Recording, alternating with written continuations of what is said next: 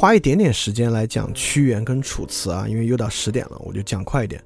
但恰恰这个东西呢，很可能就是我们刚才那个问题的一个解答，所以我们来花一点点时间看一下屈原与楚辞。我们上次讲了，中国南北差异极大，就是真正的，因为这个周朝的都城啊是在北方，所以南方楚国就是黄河流域一带、长江流域里一带呢，跟北方的差异是很大的。孔子和老子，包括庄子，虽然庄子写的是散文，但基本上呢都是论理，对吧？孔子、老子讲的这些都是道可道，非常道；名可名的，非常名，都是论理。但南方呢就不论理，屈原里面虽然天问像是论理，但就是问了好多好多问题，也不是论理。屈原呢就是纯艺术，所以说屈原呢同样遭遇一个很糟糕的时代，他自己也很糟糕，他他他的他的这个政治抱负啊都没法去施展，然后又一再遭受打击。这个时候呢，艺术呢是屈原唯一的解药，而且就借助艺术呢，屈原达到了很高很高的状态。所以北方是理智理性的，中国当时的南方呢，是这个极端的艺术、极端的浪漫的。这种浪漫当然对后世影响也极大啊。就比如说端午节，就是古代那么多圣人，我们没有一个节纪念庄子，也没有哪个节是纪念孔子或老子的，但是我们单有一个节是纪念屈原的，你说多奇怪，对吧？就是一个人能成一个节呢，也说明他的影响确实很大。屈原的影响呢，不像，比如我们老子，我们能说出今天某些社会观念啊、企业观念啊，是从老子而来。屈原呢，更多的是文体的影响。屈原开创这个赋这个文体，对中国文学的影响源远流长，一直到民国年间，像鲁迅的很多文章呢，都极受屈原的影响。包括今天可能很多白话文之后的现代文风呢，还是从屈原一脉相承。但这么说的意思，绝对不仅仅是说文学的影响就在文学。我们讲文学理论就讲了，文学其实真正很多人啊，获得一个道理，改变一个人生态度，不是通过论理来的啊。我们都学过思想品德，学过政治课，上大学呢也有思想修养课。我们学所有这些课，对你有一丝一毫的改变吗？可能什么改变也没有。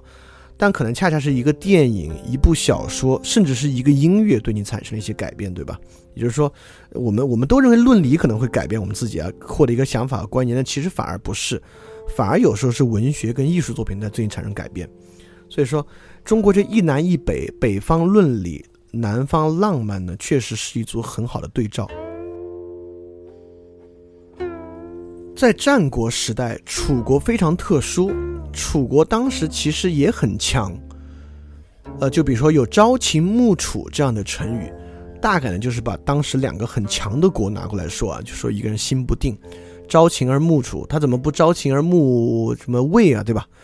当时楚国其实很强大，我们知道秦国统一之后，后来推翻秦国呢，也是两个楚国人，项羽和刘邦呢都是楚地之人，所以楚国一直很强的。呃呃，但是楚国的文化呢与北方不一样。楚国虽然我们看这个地图啊，楚国超大的，但其实呢，它并不是真正文化的中心。文化的中心恰恰是中间的一堆小国，什么鲁国、魏国、宋国、陈国、郑国、周国，就是在周天子周围的这些小国啊，是当时最重要的。我们知道周朝是分封制的一个封建王朝。不重要的地方才分的才封的大呢，反而那也没重要，也没没多少人，人口也很稀少，我就封给你，你就去那儿当王，反正那么大一片没几个人。恰恰越小，我们能知道这边人口越集中。我们看这个图上，你能看出城市的密度啊？你看鲁国城市密度，你把楚国这么大全部加起来，还没有鲁国城市多呢，对吧？就楚国呢，当时确实不是一个文化的中心地带，它恰恰是比较边缘的地方。但就是这样的地方呢，发展起来了独特的文化。呃，比如说，我们就拿屈原来讲啊，屈原写的东西呢，几乎就全是鬼神。比如说《屈原九歌》，这个屈原写的九歌里面呢，基本上就是人神恋。屈原写的《离骚》呢，写到后面就是他跟神，就是他跟神的沟通等等的。北方呢，已经比如子不语怪力乱神了，敬鬼神而远远之了。在南方呢还可以大谈鬼神。所以在这个情况之下呢，屈原写的东西呢就显得尤其浪漫，跟北方的特点尤其不一样。有有一种观点啊很有意思，就说中国人的性格里面有很多杂糅的成分，比如比如说中国人看起来讲究这个仁义礼智信啊，但其实呢穷兵黩武起来也很厉害。比如我们历历来觉得我们是个讲究和平的民族，但你看最近一提什么印度啊、菲律宾啊。就最近提到这些东西呢，都恨不得上去把他好好的打一顿，对吧？所以说，中国人的性格里面呢，确实有很多杂糅的成分。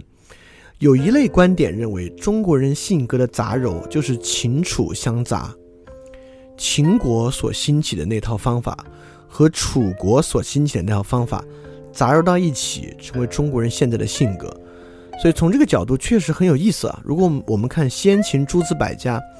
就是代表哲理化哲思的北方诸子百家，与南方类似于楚辞、屈原这样的东西杂糅的一个一个产物。所以，我们讲这个中国思想文学史呢，不光要讲北方的这些人，也要讲讲南方的屈原。所以，中国看起来确实像是北生哲，南生诗。北方生一堆哲人，南方生一堆诗，也没有一堆诗人。就你看《诗经》，可能那么多作者形成了这个《诗经》里面的内容啊，那么整个《楚辞》这块呢，还就是屈原和传说是屈原弟子的宋玉，其实主要就是屈原的文本在里面是最重要的。这个呢，就摘的是屈原的《九歌·湘妇人》，我就不完全念了，这个时间来不及了，大家感兴趣可以去网上搜。但这个时候我们可以发现，南方的诗很不一样。第一呢。屈原的文采有多好，我们就不说了啊。就是《离骚》，我们都背过，你你怎么着也记得一些。这个比起刚才老子，因为老子是一个平铺直叙的人，虽然那个时候呢也有韵律，也有对仗工整，呃，但是我们明显能看出《道德经》的文学性呢，比起《离骚》就大有不如。整个《离骚》呢非常华丽，韵律感非常强，是一部非常漂亮的文章。那老子看起来呢就可能有点稍微木木讷讷的啊，就太呃太太直率了。但我们来看屈原的文学呢，恰恰要看出他文学之怪。就比如说《九歌·湘夫人》，《九歌·湘夫人》其实呢，就是这个跟河神谈恋爱的故事。看起来呢，他讲的呢，就是他跟河神在相见之前啊，就是思念之情极其旺盛的时候，他其实就是跟家人已经相约在今天晚上了。但是呢，他却没有写晚上相会的情形，他写的恰恰是晚上相会之前的那个愁苦之情。他一方面的认为非常愁苦，比如说就第一句“弟子降兮北诸，暮渺渺兮愁雨，袅袅兮秋风，洞庭波兮木叶下”，但这都极极漂亮极漂亮的句子。意思就是呢，湘军将在北周之上，我极目远眺啊，就特别发愁，心里惆怅。就树木摇动，秋风凉，洞庭洞庭湖这个波浪滚滚啊，这个树叶就落下，这都是这种赋比性的手法，都是极其的愁苦。一方面话可以这样讲啊，我们讲，呃，我们去描写人相见之前的愁苦呢，很正常。但是整个《九歌·湘夫人》的最后一句呢，却非常的非凡。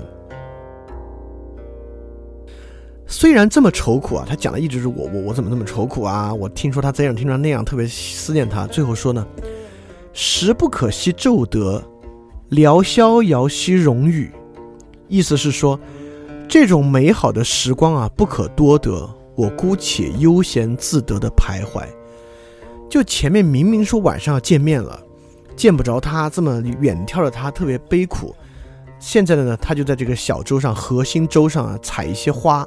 要送给他，但是话锋一转，又说这种美好的时光不可多得，我要悠哉悠哉的徘徊游荡。就是说，见不着面的时候虽然愁苦，但反而如此呢，我又觉得这个是最好最好的时间了。就见不着面之前这个时候呢，我要悠然自得的徘徊，这是个什么样的情怀？所以这个真是极好极好的。我我们再说《离骚》。我们大概我们高中背过《离骚》的一段，背的那段呢，其实是个爱国主义教育，就是这个如何如何好，如何如何爱国的一段。当然后来网上有很多说《离骚》说屈原其实是个同性恋，我并没有觉得同性恋不好啊。但每次端午节的时候拿同性恋来炒作屈原呢，实在是太下作了，就是实实在是《离骚》里面并体现并体现不出任何屈原是个同性恋。恰恰《离骚》的真正高大与伟大之处在于这儿。《离骚》前半段其实写的是这个诗人本身就被罢黜之后的愁苦，他特别特别愁苦，特别特别愁苦，特别难受，又被大家诽谤，越来越难受。难受完了之后呢，诗人就听听了别人的一个劝，就去追求一些女孩，就是行吧，反正我谈恋爱不挺好吗？但他谈这个恋爱呢，也很不顺利。他谈这些女孩呢，也都不是很顺。不顺的原因呢，也跟这个社会之之之坏有关。所以诗人就更愁苦了。愁苦之后呢，诗人就进入一个幻想之境地。在幻想之境地之后呢，诗人其实遇到了神。这个神呢，能够让诗人到极致之境地，就是说白了，我们说简单点，能够让诗人成仙。其实诗写到这儿不是好了吗？是一个悲极而乐的故事，对吧？就你在世间受到贬黜，然后你在世间追求世世俗之乐呢也不得，但现在呢能够接受这个神灵的劝告啊，呃，极乐登仙不就好了吗？但《离骚》最伟大之处恰恰在于其结尾，在接受这个神灵劝告之后呢，这个诗人啊最后驾车千乘之车要去往这个先帝了，在去往先帝之后呢，突然啊这个驾车的马迟出不前了。诗人回望楚国，终于发现自己与这个马一样，留恋故土是不能去到仙境的。恰恰因为此，但是自己在故国呢又遭到贬黜，所以说最后这个诗落在一个无所可去的地方。想回到故土呢，回不去；想去到仙境呢，又太留恋故国了。所以其实是得神而弃。屈原最后呢是能够得以进入神境。但是自己因为对祖国、对故土，因为嗯，不用现代祖国的观念，对故土的眷恋呢，又没有去，最后只能选择自尽的一个事儿。所以《离骚》最后其实伟大在这儿，它不是一个纯粹的什么爱国主义的故事，怎么样的？